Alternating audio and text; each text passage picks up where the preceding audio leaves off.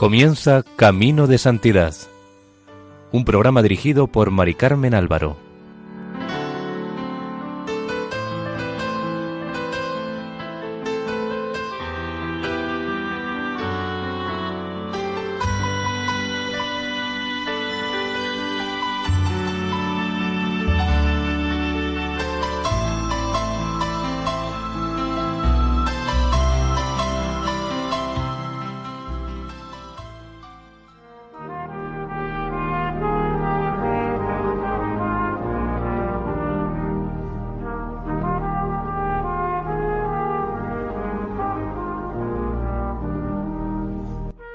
Sean bienvenidos al programa Camino de Santidad, realizado por el equipo de Radio María en Castellón, Nuestra Señora del Lledó.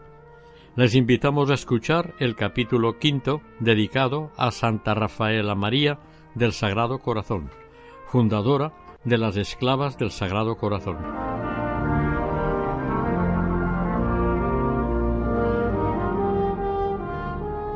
En el capítulo anterior terminamos con los propósitos que tomó la Madre Sagrado Corazón en los ejercicios que acababa de hacer a finales de 1891. Un mes después, el 1 de enero de 1892, hacía voto perpetuo de obrar siempre en perfecta observancia, en profunda humildad y en la más perfecta mortificación posible a mayor gloria del corazón de Jesús. Ahora sabía que toda la situación que le rodeaba era cruz de nuestro Señor y no cabían respuestas a medias. Nadie tiene mayor amor que el que da la vida. Con la gracia de Dios ella estaba dispuesta a entregarla. El padre Muruzábal le escribió por aquellos días, pero no encontró palabras para aliviarla en su dolor. Sin embargo, le dijo en todo busque y acepte lo que Dios le mande. Estar crucificada con nuestro Señor Jesucristo sabe usted que es la clave de toda perfección. En marzo de 1892, el cardenal Mazzella escribió a la Madre Sagrado Corazón y a las asistentes para que cada una de ellas redactara un informe con lo que creyera era causa de problemas en el gobierno del instituto. El padre Vélez, por consejo del cardenal, estaba dispuesto a ayudarles. Las respuestas o informes de las asistentes debían pasar por las manos de la Madre Sagrado Corazón, por lo que pocos días después supo lo que éstas pensaban de ella. Decían que era una buena persona y que tenía mucho espíritu, pero que le faltaban dotes indispensables para el gobierno y que no consultaba los asuntos con las asistentes. El padre Vélez había recomendado a la Madre Sagrado Corazón que acogiera con agrado estos informes, le gustaran o no, lo cual hizo. En cuanto a gustarle, le resultaron dolorosos por lo injustos. La Madre Purísima, que había estado a su lado en todo momento y había recibido especiales muestras de confianza por su parte, ahora decía que no había tenido suficiente información, que la Madre Sagrado Corazón había obrado con las asistentes con reserva y poca sencillez y claridad. La Madre Pilar no tenía que entregar ningún escrito. De sobra sabía la general que sus informaciones orales, sus conversaciones con el cardenal, habían provocado aquella situación. La Madre Sagrado Corazón consultó con el padre Muruzábal antes de escribir su propio informe. Le dolía toda el alma saber que, si ahora escribía, no podría menos que criticar la actuación de su propia hermana. Pero su escrito no fue, de ninguna manera respuesta o contraataque a las críticas constantes de la Madre Pilar. El padre Muruzábal le recomendó escribir con toda verdad y santa sencillez y puesta en la presencia de Dios, como si al mismo Señor hablase. Ella siguió el consejo. La Madre Sagrado Corazón veía como raíz de tantos males la diferencia, la discrepancia de opiniones de su hermana y ella y el carácter dominante y soberbio de la madre Pilar. El remedio era la unión de las dos y el resultado sería la unión de las demás asistentes.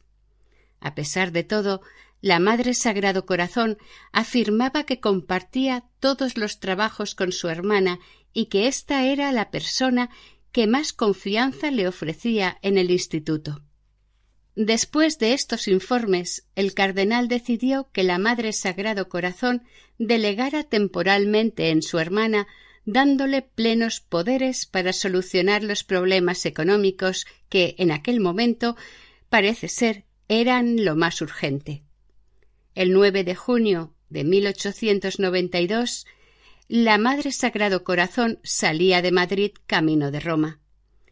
Se detuvo en Zaragoza y desde allí escribió a su secretaria Pida usted al Señor bendiga mis pasos.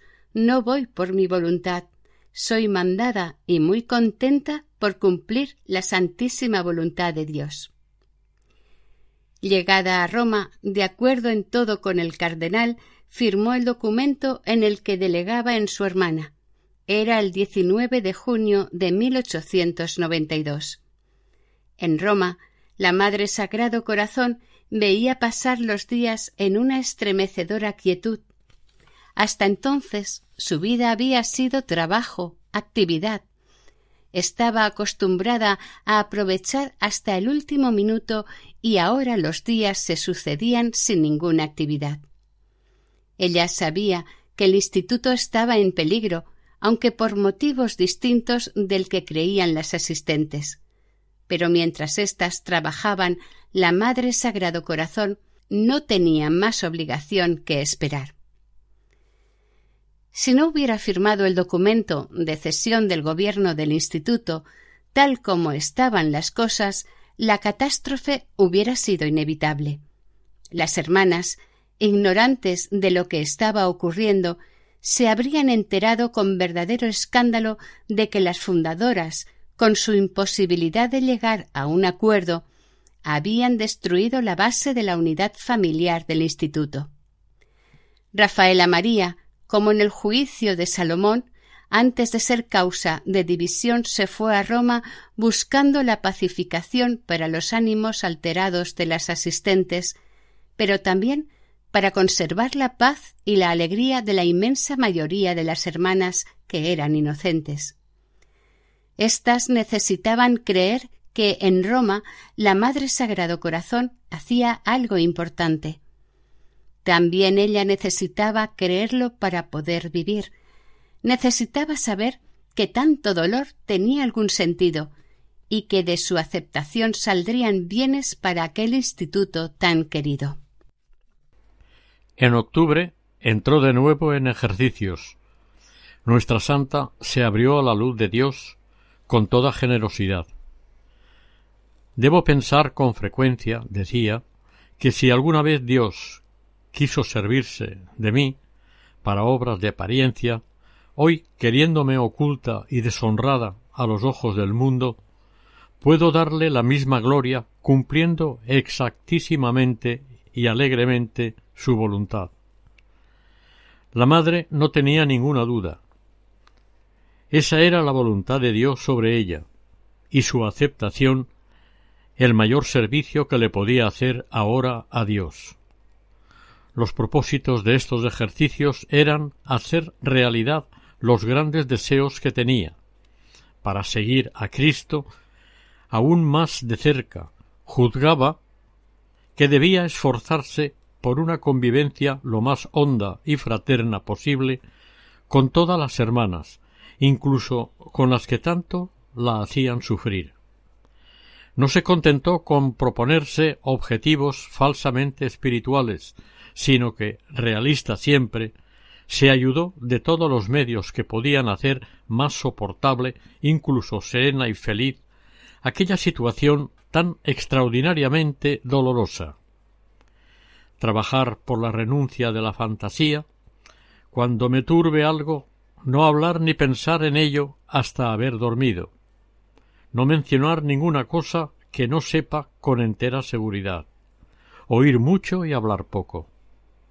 Al final de esta relación de propósitos, que podían considerarse estrategias para un combate difícil, la Madre Sagrado Corazón escribió Debo estar crucificada al mundo, como el mundo debe estarlo para mí. Debo trabajar con toda mi alma para que la vida de Cristo, que vive en mí, resplandezca en todas mis obras. Mis sentidos, potencias y afectos de mi corazón no deben obrar más que en Cristo, por Cristo y para Cristo, para hacerme semejante a Cristo. Y no debo contentarme con esto, sino con discreción y prudencia atraer a todo el que pueda a desear a Cristo. Al acabar 1892, la Madre Sagrado Corazón decía al padre Muruzábal que ya no era capaz de pedir que acabaran sus penas. Sentía que eran una grandísima gracia y que de su respuesta fiel manaría mucha honra y gloria de Dios. Para estas fechas ya la habían abandonado todas las que hasta hacía poco la rodeaban con cariño y confianza. María del Carmen, su secretaria, el cardenal Masela, que ante el aluvión de informes contrarios la creía verdaderamente incapaz para el gobierno, su director espiritual, el padre Hidalgo, que le echaba en cara su falta de sinceridad porque no le había comunicado su salida de Madrid y decía lo mismo de todas sus actitudes anteriores. Hasta su querida Madre María del Salvador la vigilaba en Roma para dar cuenta de todos sus movimientos. Sólo le quedaba el sencillo y sereno consuelo del padre Muruzábal, con sus invitaciones a beber con decisión aquel cáliz amargo. A mediados de febrero de 1893, la madre le comunicó al cardenal sus temores de que la situación que había creado delegando en la madre Pilar para solucionar los problemas económicos se estaban sobrepasando. La Madre Sagrado Corazón seguía siendo la general del instituto, pero no podía hacer absolutamente nada. El cardenal le dijo que renunciara, sin acordarse de que ella ya lo había propuesto en su día. El 3 de marzo, la general y sus cuatro asistentes firmaron un documento de renuncia colectiva, mirando sólo por el bien del instituto, según constaba. El cardenal Masela, al presentar el documento a la Sagrada Congregación, explicó personalmente los motivos de aquel paso. En su informe decía La Madre General, sea por falta de experiencia, sea porque su cabeza no está buena, obraba con plena independencia de sus asistentes. Parece imposible que un hombre tan eminente llegara a equivocarse de forma tan lamentable. El 27 de marzo, el cardenal prefecto de la Sagrada Congregación de Obispos Irregulares comunicó que se había aceptado la renuncia. El cardenal Masela se lo comunicó a la Madre Sagrado Corazón el 31 de marzo, es decir, cuatro días después. Aquel año era Viernes Santo, Días antes le había escrito ella al padre Muruzábal No hay cosa de ninguna importancia, sino hacer la voluntad de Dios e imitar a nuestro Señor crucificado por nuestro amor. En los ejercicios espirituales que hizo dos meses después, la Madre Sagrado Corazón encontró definitivamente el sentido de aquella nueva etapa de su vida. Sintió en esos días el dolor de la lucha temores por el porvenir del instituto, repugnancia y estremecimiento ante su soledad. Pero al acabar podía decir con absoluta serenidad y lucidez todo mi empeño debo ponerlo en abandonarme sin reserva en las manos de nuestro Señor y recibir todo lo que me envíe, por duro y amargo que sea, como pruebas de su amor para conmigo, y no atribuirlas a ninguna otra cosa. Esto es darle todo el corazón, como me lo pide, y la mayor prueba de amor que puedo darle y de absoluta confianza. La obra más grande que yo puedo hacer por mi Dios es esta, el entregarme toda a su santísima voluntad sin ponerle ni el más pequeño estorbo.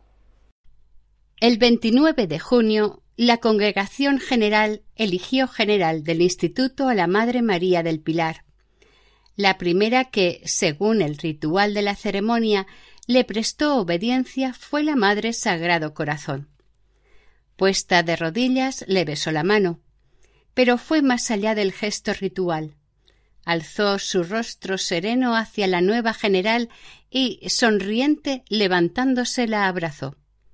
Como asistentes fueron reelegidas las Madres Purísima y María de la Cruz, y elegidas por primera vez María del Carmen Aranda y Margarita María Varo. Un día, contaba la Madre Sagrado Corazón al Padre Muruzábal, estaba yo en adoración y exponía al Señor mis temores respecto a la congregación. Y se me mostró como si la amparara él mismo, y parecía decirme Este es tu oficio, orar sin cesar y sin apartar la vista de mí. De esto depende todo su bien. El instituto seguía creciendo. Cuando en 1887 el Papa León XIII lo aprobó definitivamente, había más de cien esclavas del Sagrado Corazón trabajando incansablemente en las escuelas o en las catequesis implantadas en las cinco casas. Con la aprobación pontificia, la expansión fue mucho más rápida. En 1893 las religiosas pasaban de 240. Entre estas estaban incluidas las catorce que habían fallecido. La Madre Sagrado Corazón vivía exteriormente incomunicada, pero nunca había experimentado con mayor fuerza la comunión con ellas. Al salir de Madrid había dejado a todas las hermanas en el costado de Cristo y allí las encontraba ahora en esta vida suya crucificada con Cristo. El día de San Pedro de 1893 empezó la etapa más larga de la vida de Rafaela María Porras. Esta duraría cerca de treinta y dos años. Desde su rincón de Roma asistiría al desarrollo del instituto, adivinando sólo por indicios, por pequeñas señales, sus problemas, sus dolores y sus alegrías. La Madre Sagrado Corazón tenía muy clara la misión del instituto y sabía expresar de muchas maneras lo que era y tenía que ser el meollo de la vocación de esclava. El amor verdadero a Jesús en la Eucaristía y el interés de su corazón por la salvación de todos los hombres. Sentía con tal fuerza el fuego de esta vocación que para ella era un verdadero martirio no poderla vivir normalmente, es decir, dedicada, como todas, a las actividades del instituto. Pero cumpliría sus aspiraciones de un modo mejor, aunque misterioso. Si alguna vez me viese sin posibilidad de acción, había escrito en 1890 me contentaría con rogar y hacer suavemente lo que está de mi parte, como me enseña mi Señor. Treinta y dos años duraría aquella situación. Fueron muchos días y para la Madre Sagrado Corazón muy pesados y difíciles de llevar. Los que la rodeaban tuvieron tiempo de pasar de la admiración al cansancio, después al desprecio y luego en la mayoría al olvido no sólo por virtud, sino por dignidad y sentido común, la Madre Sagrado Corazón había decidido comenzar su nueva vida con todas las consecuencias. No quería privilegios, pero no le dejaban hacer ningún trabajo en la casa. Pidió poder trabajar como las demás, pero la Madre Pilar le respondió que, por el buen ver, debían tener alguna deferencia con ella. A la santa le daba la impresión de que estorbaba en todas partes, según le dijo a su antigua secretaria María del Carmen Aranda. Esto, madre, es muy duro. En 1894, la Madre Sagrado Corazón asistió en Roma a la aprobación definitiva de las constituciones. Este asunto fue uno entre tantos de los que la Madre Sagrado Corazón se enteró sobre la marcha y sólo por indicios, por detalles externos. En febrero de 1894 vio llegar a la Madre Purísima, quien se quedaría en Roma hasta el otoño. Sabía que estaba trabajando en las constituciones, pero nunca le dijo nadie ni una palabra al respecto.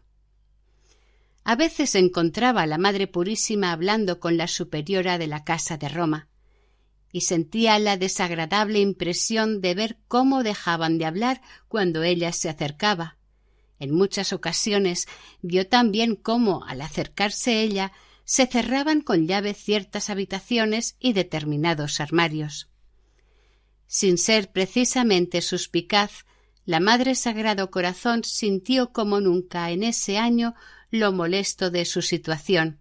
Es más, a días se le hizo insoportable y la puso en un estado de angustia extraordinario. Lo que no se imaginaba nuestra santa era que su propia hermana, es decir, la general del instituto, también estaba padeciendo una absoluta marginación en la gestión de todo aquello. Por este tiempo la madre no tenía otra cosa que hacer sino orar, y esto lo hacía con toda su alma. En junio, cuando ya estaba terminado todo el trabajo, se atrevió a hacer una sugerencia a la madre general, quería que la preparación y la celebración de la primera comunión de niños figurase en el texto de las constituciones. La madre Pilar accedió. A punto ya de presentar el texto a la Sagrada Congregación, la Madre Purísima, pensando que ya no había peligro de que la Madre Sagrado Corazón pudiera intervenir en nada, se lo enseñó, y ésta, con una grandeza de ánimo increíble, lo hizo suyo y lo elogió desinteresadamente. El 25 de septiembre de 1894, la Sagrada Congregación de Obispos Irregulares aprobó definitivamente las constituciones. Quedaba instituido, fundado el Instituto de las Esclavas del Sagrado Corazón. Unos días antes había llegado a Roma la Madre Pilar. La Madre Sagrado Corazón Tampoco sabía el motivo de su visita, pero tuvieron ocasión de hablar largo y tendido. Después de la aprobación de las constituciones y la marcha de la Madre Pilar y la Madre Purísima, con el otoño de 1894 empezó para la Madre Sagrado Corazón una vida muy pacífica, también muy monótona. Pero la ex general vivía los días al máximo, como si de su generosidad dependiera un grandísimo bien. Estaba convencida de ello, pero la fe no le ahorraba el aburrimiento como antes tampoco le había ahorrado el dolor. Lo peor era la incomunicación a niveles profundos, a niveles del alma.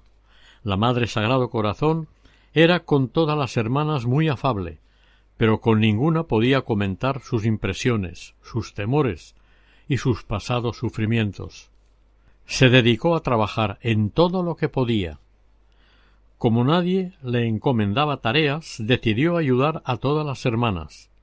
Limpiaba escaleras y pasillos, hacía de pinche de cocina, suplía a la portera siempre que lo necesitaba, cosía y bordaba, alternaba los trabajos de aguja entre sí y con otros más pesados, había llegado a calcular perfectamente la forma de aprovechar el máximo cada hora del día.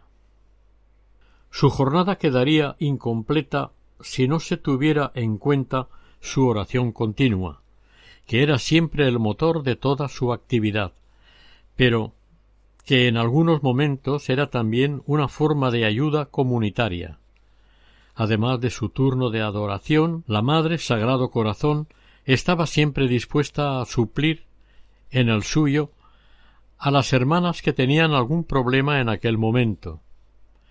A lo largo de toda su vida oculta, nuestra santa mantuvo ante todos los que la trataban un semblante sereno, tanto que a la mayoría ni se le ocurrió que pudiera sufrir mucho, y sin embargo la segunda superiora de la Casa de Roma recibió de la ex general quejas que conmueven hasta las lágrimas. Las conocemos porque esta superiora, la madre Patrocinio, las comunicaba por carta a la madre Pilar.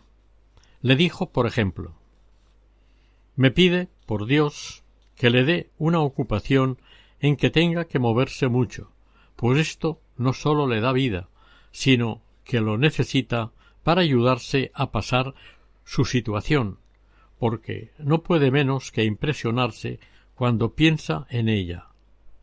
La Madre Sagrado Corazón estaba convencida de que a un dolor del espíritu debe buscársele solución principalmente aceptando la voluntad de Dios, pero también a través de los medios humanos que pueden aliviar la carga excesiva del sufrimiento, la tensión psicológica. En su caso concreto, el trabajo era de terapia que ayudaba al tratamiento básico. La madre patrocinio añadió dice que en esta situación no la sostiene más que el crucifijo y la mucha oración que hace, porque en el mundo está sola y en el instituto solo tres le han sido fieles, sin que haya habido ninguna entre las demás que haya preguntado por qué motivo se la ha colocado en esta situación.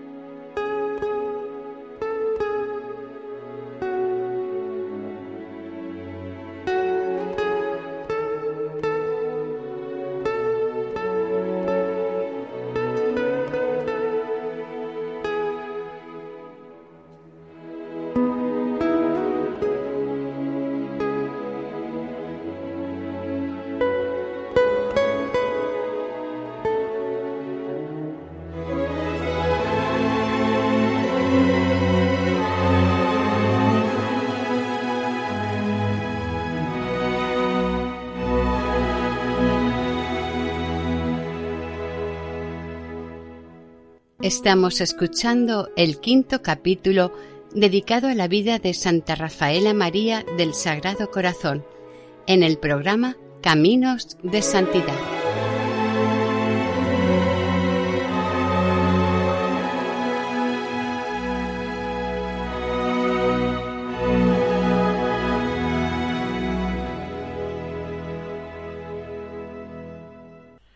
El silencio absoluto de tantas personas le supuso una prueba desconcertante. En realidad, ella misma la había provocado un tanto, al aceptar la situación con tan heroica naturalidad. Creía que sólo le eran fieles tres religiosas, pero se hubiera asombrado si hubiera podido ver la calidad del cariño que le tenían muchas más, que no pudieron o no supieron expresarle sus sentimientos. En enero de 1895 llegó a Roma de nuevo la madre Pilar. Según dijo, estaba decidida a encontrar una casa donde las religiosas pudieran vivir con más holgura. La Madre Sagrado Corazón miraba a su hermana. No sabía por qué, pero le parecía que aquella Madre Pilar tan segura de sí, hasta hacía muy poco empezaba a sufrir muy pronto el desgaste del gobierno. Y como contrapartida positiva, la experiencia de las dificultades comenzaba a actuar en ella como una purificación interior. El día 3 de mayo salía la Madre Sagrado Corazón con la Madre María de la Cruz en peregrinación a Loreto y Asís. Su estancia en ambos sitios supuso unas vivencias espirituales muy hondas. Gozó muchísimo en Loreto, admirando la pobreza, la pequeñez de la casita, imaginando la vida sencilla de María entre aquellas paredes y barriendo el suelo de rodillas. En el camino de Loreto a Roma, a la vuelta pasaron por Asís. Le tenía mucha simpatía a Francisco de Asís, a este hombre sencillo y sublime, artista, poeta, pero sobre todo santo, enamorado hasta la locura de Cristo. Con frecuencia se sorprendía a sí misma repitiendo sus palabras. Unos años antes, en 1892, cuando en su angustia se vio reprendida incluso ásperamente por el padre Hidalgo, ella le apropió las palabras del pobre de Asís cuando éste dijo que ya podía con toda propiedad recitar el Padre nuestro. Le gustaba la imagen de San Francisco abrazado al crucifijo y pisando al mundo, y cuando más apurada se veía por su situación, más sentía el impulso de cantar su esperanza con las palabras del santo. Es tan grande el bien que espero que toda pena me es gozo. De nuevo en Roma, la Madre Sagrado Corazón rumió todo aquello que había visto en pocos días y se afianzó, se reforzó en su propósito de vivir en plenitud aquella vida oscura que había venido a ser la suya. Como Jesús en la casa de Nazaret durante treinta años, sin, aparentemente, tener que ver nada con el mundo, habiendo venido a redimirnos. De 1895 a 1900, una total rutina marcaba el paso de los días para nuestra santa. No había novedades en su vida. Sin duda, la enorme riqueza interior de su espíritu hizo nuevo cada encuentro con Dios, especialmente cuando hacía ejercicios todos los años. Sus apuntes reflejan claramente una continua ascensión espiritual, pero la vida diaria tenía su tedio, su aburrimiento, sobre todo para una persona que, como ella, sentía fuertemente el atractivo del trabajo de apostolado. En 1894 hicieron los primeros votos las últimas postulantes que ella había recibido en el noviciado de Madrid, el instituto se rejuvenecía con miembros nuevos, y éstos conocían cada vez menos a aquella fundadora que desde Roma continuaba infundiendo una vida al instituto de la que ni ella misma era a veces consciente. En 1894 se fundó el Colegio de las Esclavas en Cádiz, en 1895 el de Valladolid, estas realizaciones la Madre Sagrado Corazón las sentía como propias. Estas noticias la hacían vibrar, aunque las recibiera muchas veces tarde e incompletas. Por su parte, seguía añadiendo capítulos a una historia oculta sólo evidente a los ojos de Dios. Por suerte para nosotros, a veces se le ocurría trasladar al papel algo de lo mucho que iba viviendo.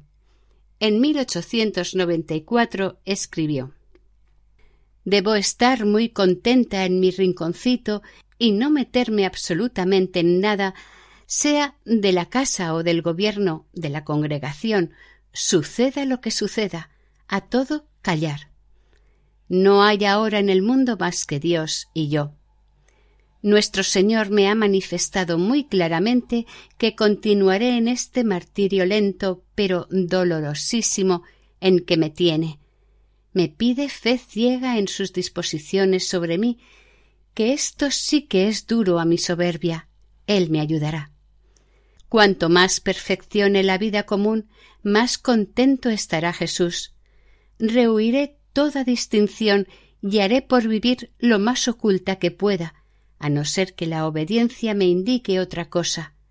Recordar que no hay vida más santa que la que nos asemeja a Cristo y a su Madre. En 1895. Bien sé por dónde se manifiesta ahora la voluntad de Dios, y así no tengo más que decir al despertarme y con frecuencia entre el día Tomad, Señor, y aceptad lo que me venga como de la mano amorosísima de Dios, pues ya sé por experiencia cuánto me ama y mira por mí desde que nací. Dijo el Señor en la última cena que nos amáramos como Él nos amó hasta dar la vida. Y no es verdadero amor amar a los perfectos solo. Hemos de hacer lo que hizo Cristo, sufrir y agonizar por nuestros hermanos aunque sean malos con la intención de hacerlos buenos. Si todos nos propusiéramos complacernos unos a otros y sufrirnos en silencio, el mundo sería un paraíso. En 1896 escribió Ver en todo lo que me sucede la divina voluntad, hacer todas mis obras, aun las más sencillas, en la presencia de Dios y por Él solo alegrarme muchísimo de ver a todas honradas, alabadas y amadas, y a mí humillada, despreciada, arrinconada, y que sólo hacen cuenta de mí para ridiculizarme. Menos ocuparme de mí, y muchísimo, pero muchísimo más de los intereses de Jesús. Está propicio a oírme. Si no practico este apostolado, no cumplo sus designios sobre mí. Solo en Jesús, por Jesús y para Jesús toda mi vida y todo mi corazón y para siempre. Día a día se iba olvidando en el instituto a la Madre Sagrado Corazón, pero no las compañeras de la primera hora. Estas mantuvieron correspondencia con ella, aunque no muy frecuente. En una carta dirigida a la Madre María de la Cruz le decía aunque ni a usted ni a las demás escriba, en el corazón de Jesús le escribo largamente y con caracteres que jamás se borran, porque es con la escritura que él mismo nos ha enseñado. Esta frase podría explicar el relativo silencio durante aquellos años. En el período 1892-1893 la comunicación entre las dos fundadoras se había reducido casi a la nada. La madre Pilar había dicho en 1893 Yo no escribo a usted porque no creo haya necesidad. Puedo asegurarle que la amo más que nunca, pues reconozco en usted el instrumento con que nuestro Señor labra mi santificación. Tengo que demostrar lo que siento, de otra manera sería fingir o cumplimiento y lo aborrezco. En los años siguientes la comunicación fue bastante frecuente y aunque no íntima, sí bastante familiar. La Madre Sagrado Corazón no perdió nunca la libertad de exponer a la Madre Pilar como superiora todo lo que juzgaba conveniente para el bien del instituto. Lo que nunca llegó a saber la Madre Sagrado Corazón fue lo que la recordaba ya por estos años la Madre Pilar. ¿Cómo me acuerdo con el corazón contrito y arrepentido en la presencia del Señor? Escribía ésta en una carta íntima en 1896. Si a mí no me cerrara la boca la humillación y arrepentimiento que tengo de mí misma, de mi conocimiento en la presencia de Dios. Faltaba mucho para que le hiciera saber estos sentimientos a la Madre Sagrado Corazón, pero el dolor había suavizado mucho sus antiguas expresiones de impaciencia. La incomprensión de las asistentes y las dificultades de gobierno la iban acercando sin darse cuenta a su hermana. Durante estos años la Madre Pilar fue a Roma en muchas ocasiones y cada vez que la Madre Sagrado Corazón la veía después de una temporada se sorprendía al comprobar el paso del tiempo en su hermana. Aquel rostro, antes tan resuelto cuando estaba en silencio, ahora lo ensombrecía una sombra de preocupación. En 1899 se cerró el Colegio de La Coruña y se abrió el de Salamanca. Ello provocó muchas discusiones en el Consejo Generalicio y un dolor muy profundo a la madre Pilar que miraba aquella casa como a la niña de sus ojos. Aquello le hizo recordar a la Madre Sagrado Corazón el cierre de la casa de la calle San Bernardo en Madrid. Finalmente, en este mismo año, 1899, la Madre Pilar le confió a su hermana alguna de las dificultades que le agobiaban. Sepa usted en secreto que Dios permite que no goce de libertad. La Madre Sagrado Corazón entendió entonces detalles que antes no había sabido interpretar. Su reacción fue inmediata. Desde aquel momento decidió hacer todo lo posible por aliviar a la Madre Pilar, olvidándose de sus propios sufrimientos. Pero más todavía le preocupaba el instituto. Ahora había que hacer, más si cabía, lo imposible para que no se rompiera la unidad tan amenazada. En 1898 España estaba atravesando una grave situación por el desastre de las colonias americanas. También el gobierno de la Madre Pilar entró en su última crisis que se prolongaría cinco años, en una agonía dolorosa. Las consecuencias de la guerra de Cuba afectaron rápidamente a la economía del instituto. Con frecuencia las riñas callejeras entre clericales y anticlericales terminaban apedreando algunos conventos o gritando a sus puertas. El de las esclavas también conoció estas experiencias. Cualquier institución, cualquier colectivo, cualquier asociación se creía obligado a prevenirse para el caso de una guerra generalizada. La Madre Pilar veía la urgencia de tomar medidas, pero apenas podía mover un dedo por falta de entendimiento con sus asistentes aquella inmovilidad forzada, aquella oposición continua de sus asistentes, era la mejor purificación para una mujer que con frecuencia había confiado demasiado en sus gestiones. Al acabar 1898, las esclavas pasaban de cuatrocientas y el noviciado estaba lleno. Ya había más de doscientas religiosas que no conocían personalmente a la Madre Sagrado Corazón. Mientras tanto, ella seguía en Roma sin cargo ni ocupación oficial. En 1898 anotó En el no hacer está mi mayor martirio. Dios me pide ser santa. Si logro ser santa, hago más por la congregación, por las hermanas y por el prójimo que si estuviera empleada en los oficios de mayor celo. En 1900 las dificultades del Consejo Generalicio llevaron a la Madre Pilar a Roma. Quería comunicar al cardenal protector su situación y la oposición de las asistentes, que se había manifestado sobre todo a propósito de la fundación de Burgos. El cardenal las convocó a las cinco, pero antes de que se pusieran en camino, el cardenal Masela enfermó y murió de improviso. Entonces la madre Pilar recurrió al padre La Torre, asistente general de la Compañía de Jesús, y éste la convocó junto a sus asistentes en Roma, pero de esta larga consulta no se consiguieron frutos concretos. El mismo año seguían entrando muchas jóvenes en el instituto.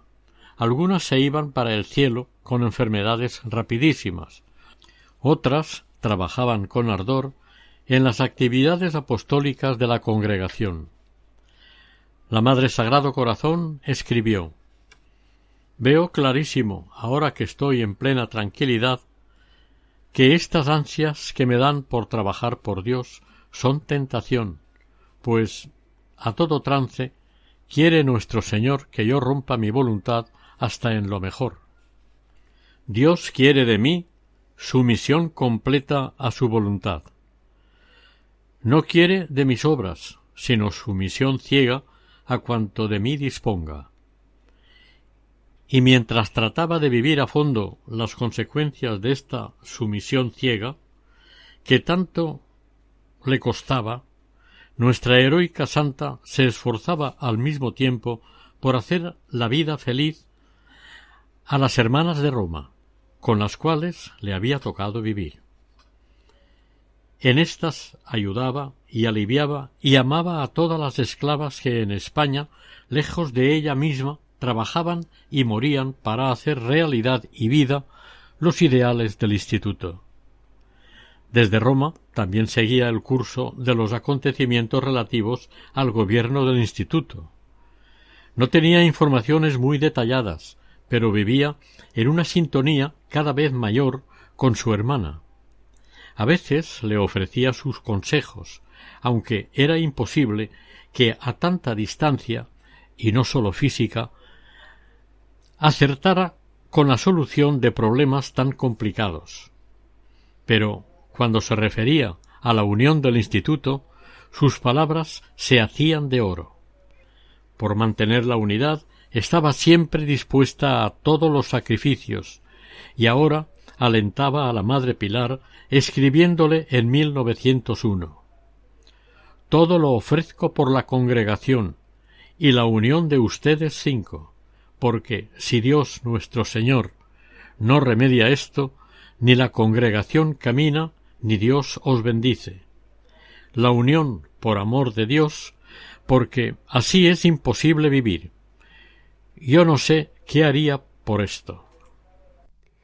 El sufrimiento había acercado a las dos fundadoras y ahora la más joven se atrevía a aconsejar a la mayor sabiendo que sus palabras ya no molestaban a ésta.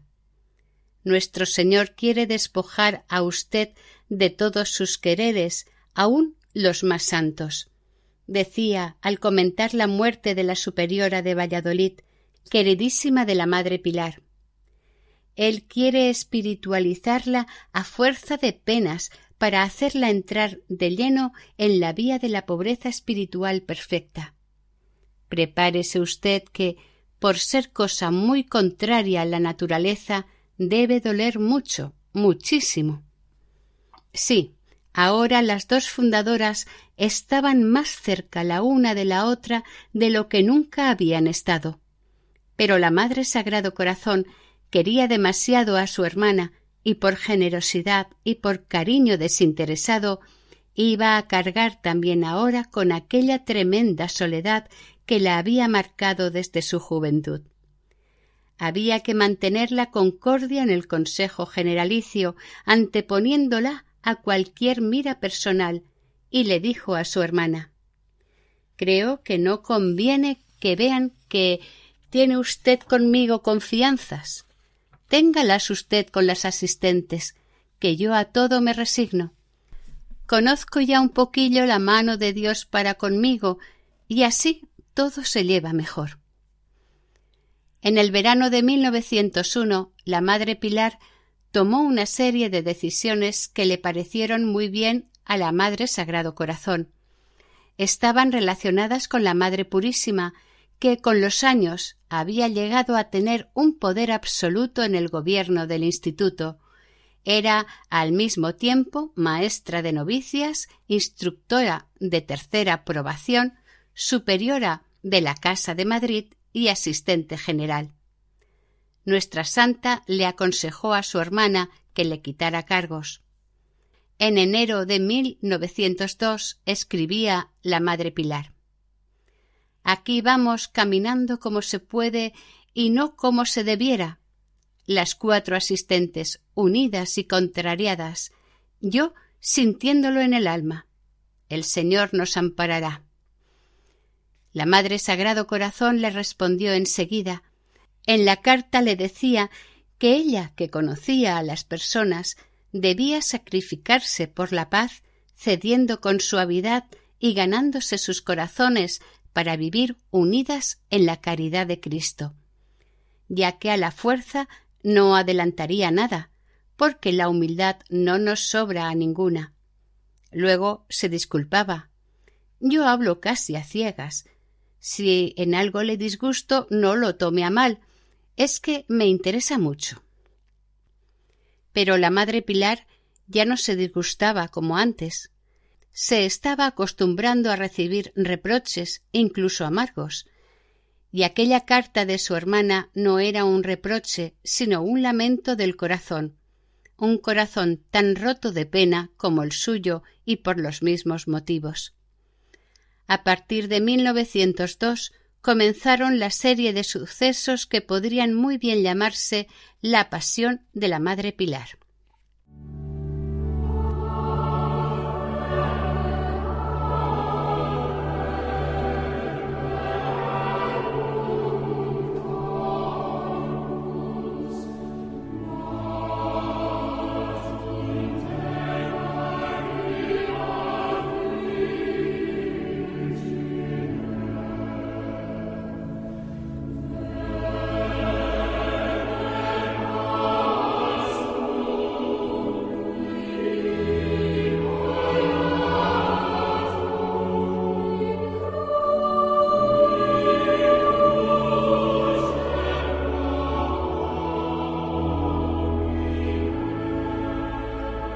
Oración.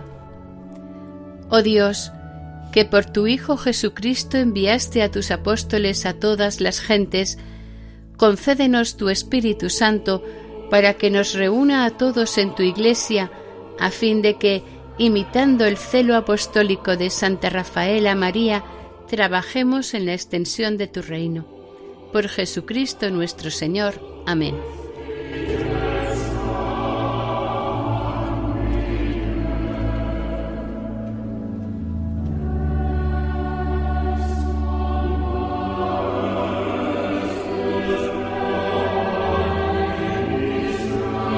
Finalizamos aquí el quinto capítulo dedicado a la vida de Santa Rafaela María del Sagrado Corazón, fundadora de las esclavas del Sagrado Corazón, dentro del programa Caminos de Santidad, elaborado por el equipo de Radio María Nuestra Señora del Lledo de Castellón. Han participado en este programa Maite Bernat en el micrófono y sonido y Eustaquio Masip en el micrófono.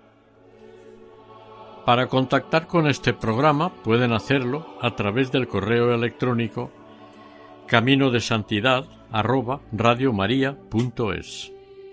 Pueden volver a escucharlo e incluso descargarlo en la página web de Radio María en su sección podcast o pedirlo en el teléfono 91 8 22 80 10. Que el Señor y la Virgen les bendigan.